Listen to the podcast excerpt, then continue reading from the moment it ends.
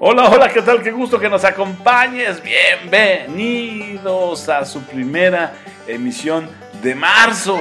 Qué rápido ya se pasó el primer bimestre del 2023 y ya estamos abriendo con bombo y platillo el marzo, el mes de marzo del 23. Un saludo muy cordial y afectuoso. Tu amigo, servidor y admirador Luis Hernández Martínez te saluda y te agradece como siempre tu preferencia a esta emisión de alta dirección. Felicidades a ti que cumples años y por supuesto, claro, abrazo fuerte y fraterno con los mejores eh, deseos de dicha, esplendor, gloria y bienestar, todo lo que sea para tu beneficio, te lo deseamos con mucho gusto aquí en alta dirección. Y como dice, qué linda está la mañana en que vengo a saludarte. Eso es. Venimos todos con gusto y placer a felicitarte. Que suene bonito el aplauso. Y bueno, muchas felicidades a ti que cumpliste años en el cierre del mes de febrero y en estos comienzos de marzo. Muchas, muchísimas felicidades. Estamos contentos porque tenemos salud, tenemos salud, sí, hay que ser agradecidos con lo que se tiene y porque podemos estar con la energía, el ánimo y la infraestructura necesarias para estar en contacto contigo. El tema de hoy, fíjate, a, propósito de ser agradecidos y de pensar también en, en el futuro, hay una pregunta que nos viene a nosotros desde hace mucho tiempo revoloteando en la cabeza y que tiene que ver, tiene que ver con tus hijos, tiene que ver con el mundo, tiene que ver con México y tiene que ver con lo que vendrá. ¿Te has, puesto a pensar muchas veces qué mundo le vas a dejar a tus hijos? ¿Sí? Alta dirección que nos escuchas. ¿Te has puesto a reflexionar seriamente con respecto a qué mundo le vas a dejar a tus hijos? ¿Sí? ¿Sí lo has hecho? Eh, está bien. Voy a creerte, voy a creerte que sí te has puesto a reflexionar. Pero ahora te voy a volar la tapa intelectual, te voy a sacudir desde tu centro, desde tu vértice, y te voy a cambiar la pregunta. Le voy a invertir por ahí unos elementos, y en lugar de preguntarte qué mundo le vas a dejar a tus hijos, te quiero preguntar, alta dirección, qué hijos le vas a dejar a este mundo. Eh, esa mandarina, ¿verdad? no la veías venir. Pues de eso va el programa, claro, porque le invertiste mucho tiempo a pensar qué mundo le vas a dejar a, pues, a tus hijos, solo que ahora me gustaría que por lo menos este programa, y si logramos sembrarte la inquietud, ya lo que te resta, te dediques a pensar qué hijos le vas a dejar al mundo. Y para ello vamos a contar con las reflexiones, ideas y comentarios, pensamientos del doctor José Antonio Lozano Díez, que él es, él es la, figura máxima, es el presidente de la Junta de Gobierno de la UP y PADE. Y bueno, él hablará aquí en este espacio eh, sobre justamente pues qué hijos le vamos a dejar a este mundo. Claro, claro. Va a partir, por supuesto, también de lo que tú te has cuestionado N cantidad de veces. ¿Qué mundo le vas a dejar a tus hijos? Pero lo más importante es que al final de este programa, de esta emisión, entre todos empecemos a cuestionarnos seriamente, reflexionemos con fuerza, con vehemencia y con sensatez, incluso yo diría con justicia, templanza, fortaleza y prudencia, qué hijos vamos a dejarle a este mundo. Y entonces, pues le agradezco al doctor José Antonio Lozano Díez su presencia en este programa Alta Dirección. Estamos pasando un momento particularmente distinto, particularmente complicado en el mundo. Y deberíamos, quizás, y muchos nos hacemos esta pregunta, ¿qué mundo vamos a dejar a nuestros hijos? La pregunta no es, no es menor. ¿Qué mundo vamos a dejar a nuestros hijos? Porque hoy si nos lo cuestionamos, es difícil que alguno de nosotros ni siquiera, ya no digo sepamos qué va a pasar el 31 de diciembre, sino qué va a ocurrir los siguientes cinco o seis meses en nuestro país. ¿Qué va a ocurrir en nuestro vecino del norte, en Estados Unidos?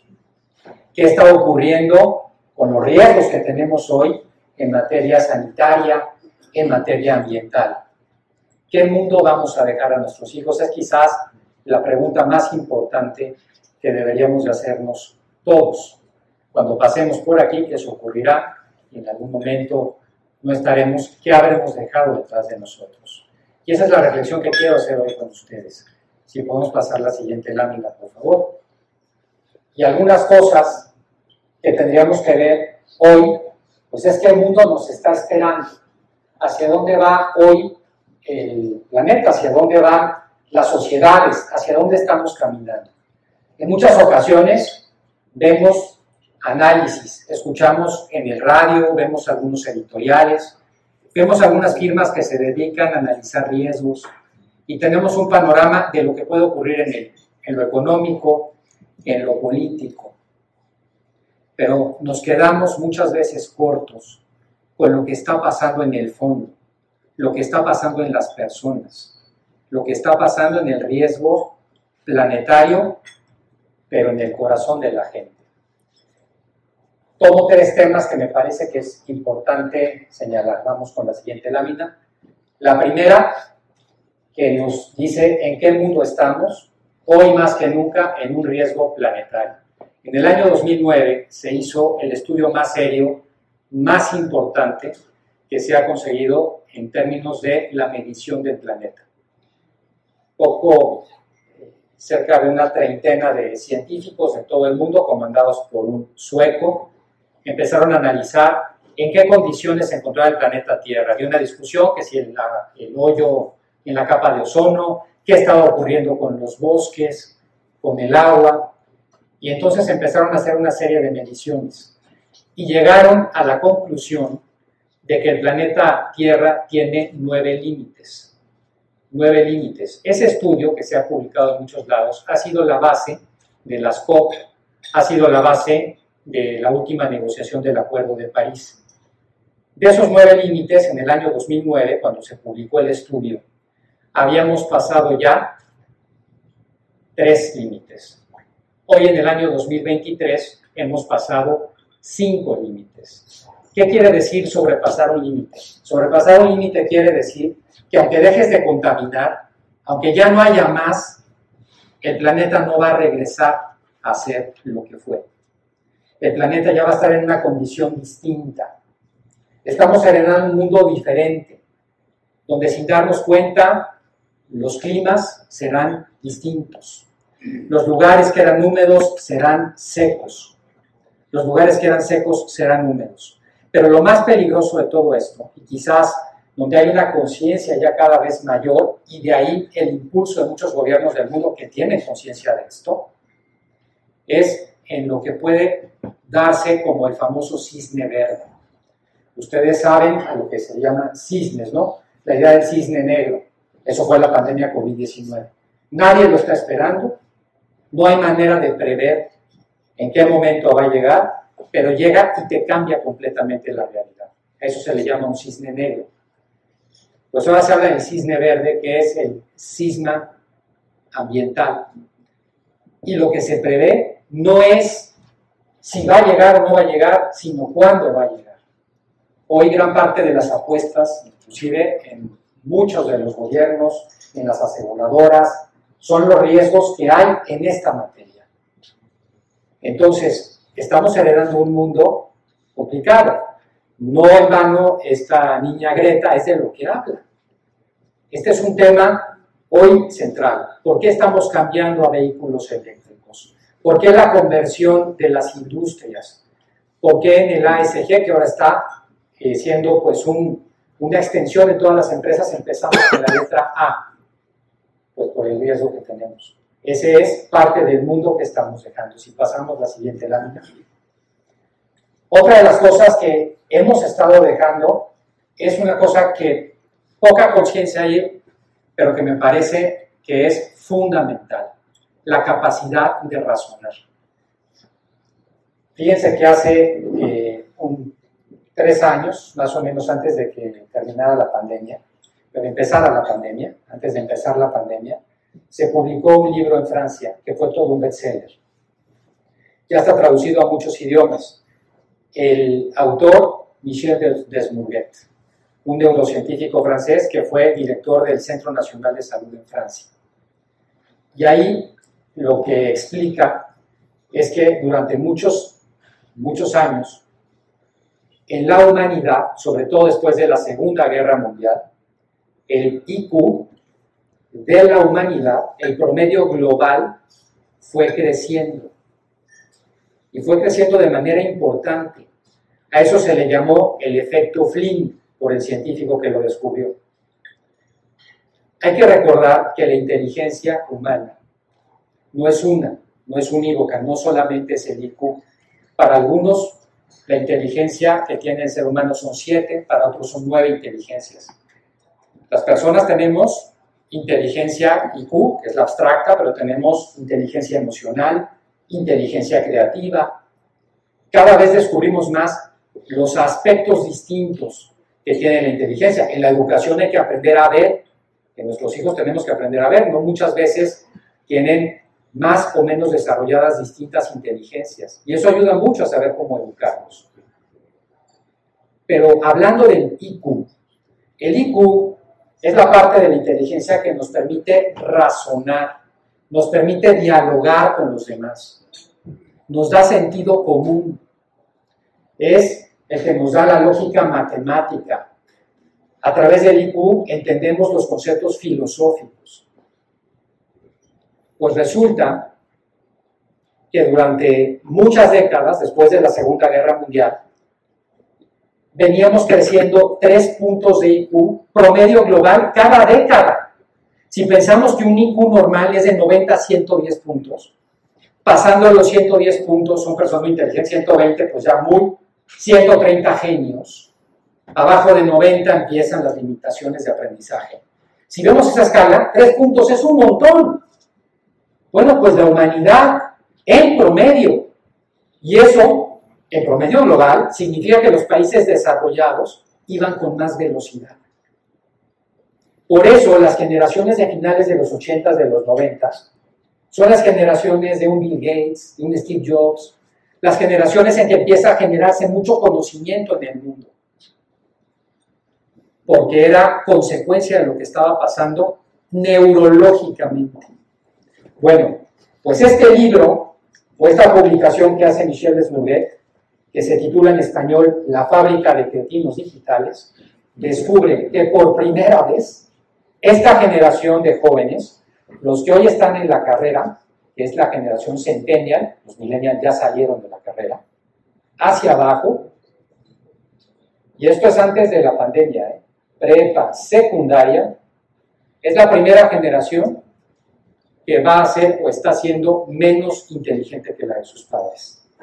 Tuvimos no solamente un freno, sino una caída promedio de 7 puntos de IQ en esta generación. Los estudios y esta publicación, cruzada con estudios en otros países, lo va a demostrar. Una caída del IQ, ¿qué significa? Una menor capacidad de razonar, una pérdida del sentido común. Muchas cosas absurdas te pueden parecer normales. Significa una menor capacidad de desarrollo. Y se pregunta Michel Desmuguet, ¿y por qué ha caído el IQ? ¿Qué es lo que está sucediendo en la humanidad? ¿Por qué si veníamos con décadas de crecimiento, Hoy tenemos una caída de este nivel. Si podemos pasar la siguiente lámina, por favor. Una de las cosas que dice, bueno, lo primero es por la exposición excesiva que se está teniendo a las pantallas. Una exposición que en promedio previo a la pandemia global, en niños hasta los tres años, era de cuatro horas y media frente a pantalla. Luego, en niños de 7 a 8 años se va a 6 horas y media, 7 y de ahí en adelante ya no les cuento. Ya no les cuento.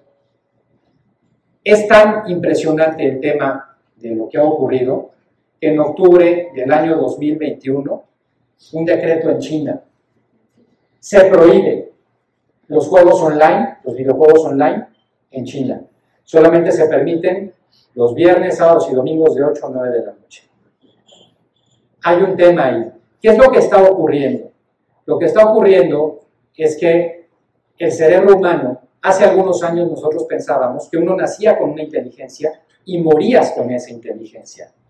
Se pensaba que cuando se moría una neurona no éramos capaces de reemplazarla. Hasta hace unos 15 años ese era el pensamiento generalizado. Hoy sabemos que eso no necesariamente es así.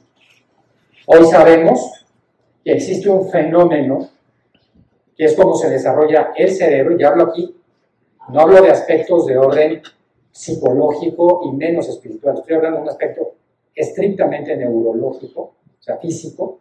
Los cerebros están sujetos a un proceso que se llama la neuroplasticidad. ¿Qué significa eso de la neuroplasticidad? Que un cerebro bien educado expande sus capacidades, como se demostró con el efecto Flynn, y un cerebro que no se utiliza bien tiende a atrofiarse. El principio de la neuroplasticidad es use it or lose it. O lo usas o lo pierdes. Entonces ustedes imagínense qué es lo que está pasando con una generación de nativos digitales.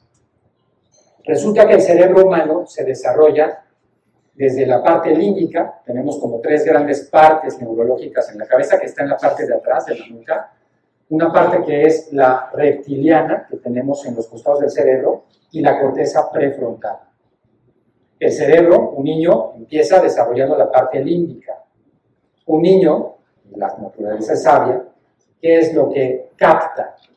Sonidos, luces y movimiento, porque está conociendo la realidad.